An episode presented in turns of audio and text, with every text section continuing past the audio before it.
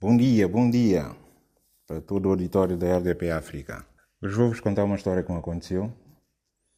Uh, há dias fui receber o meu salário, pus numa pochete e depois fui para num caminho para a igreja. Uh, ainda tive a sorte de encontrar com uma pessoa que estava a dever e ele disse-me que já andava à minha procura, estava-me a dever 30, 30 mil francos CFA, que é quase 50 euros. Pagou-me pagou essas esses 30 mil pus no bolso e fui para a igreja. Quando eu cheguei na igreja, tirei, tirei a pochete, pus ao lado, sentei-me, a missa começou, blá blá blá, blá blá blá, blá blá blá. Depois às tantas o padre disse que vem aí o Natal e gostaria de pintar toda a igreja, mas para isso gostaria que as pessoas contribuíssem com, com o que pudessem para, para a pintura e a manutenção da, da igreja. Nisso as pessoas começaram a levantar, dirigiam-se ao padre, tinha lá o ofertório, não sei como é que se chama aquilo, acho que é assim, e punham lá dinheiro. Então eu fui, uh, meti a mão no bolso, uh, tirei uma, tinha uma moeda de, de 500 francos CFA, tirei a moeda que é para pôr, e depois uma pessoa que estava atrás de mim deu-me 30 mil francos CFA, disse-me, olha, tens aqui, Peguei nos 30 mil e meti num, num ofertório. Mas achei estranho, porque com um estranho ia-me dar 30 mil para, para meter num, num ofertório, assim. Eu, eu só queria meter 500 francos, uma moeda de 500 francos CFA.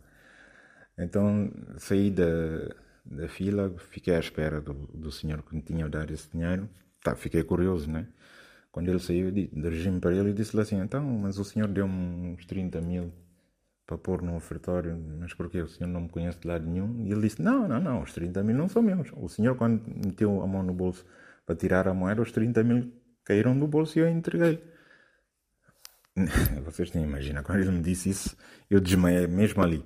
As pessoas vieram logo a, a, a correr, a tentarem me, me, animar de novo.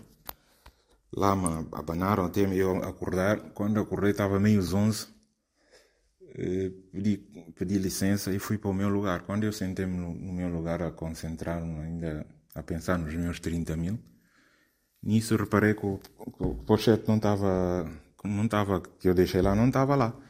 Então eu levantei-me e disse, parou, parou tudo, seu padre, parou tudo, parou tudo. Porque eu não sabia que havia gatunos aqui dentro dessa igreja. Como é que o seu padre admite gatunos dentro dessa igreja? Eu fui roubado manda fechar a porta da igreja. Aqui ninguém sai. Tenho que revistar todos aqui, um por um. Ninguém sai daqui. Nisso, enquanto eu estava a falar, veio um, uma criança, tocou-me assim e disse-me: Tio, tio, o teu lugar não é aqui, o teu lugar é ali. Quando eu fui, quando eu fui para o meu lugar, estava lá a pocheta ainda, e todos começaram a olhar para mim com aquela cara do ódio, e o seu padre já estava também chateado porque eu tinha acusado de, de ter ladrões na, na, sua igreja. E o seu padre disse assim: ah, O senhor tinha dito para fechar a porta, eu acho que é isso que vamos fazer.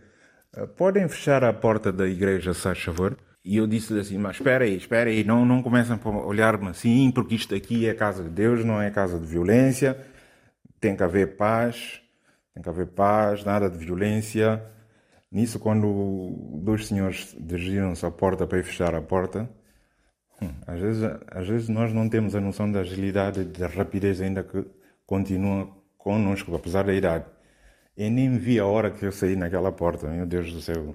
Quer dizer, ia apanhar, ia apanhar e bem mesmo. Até para a semana.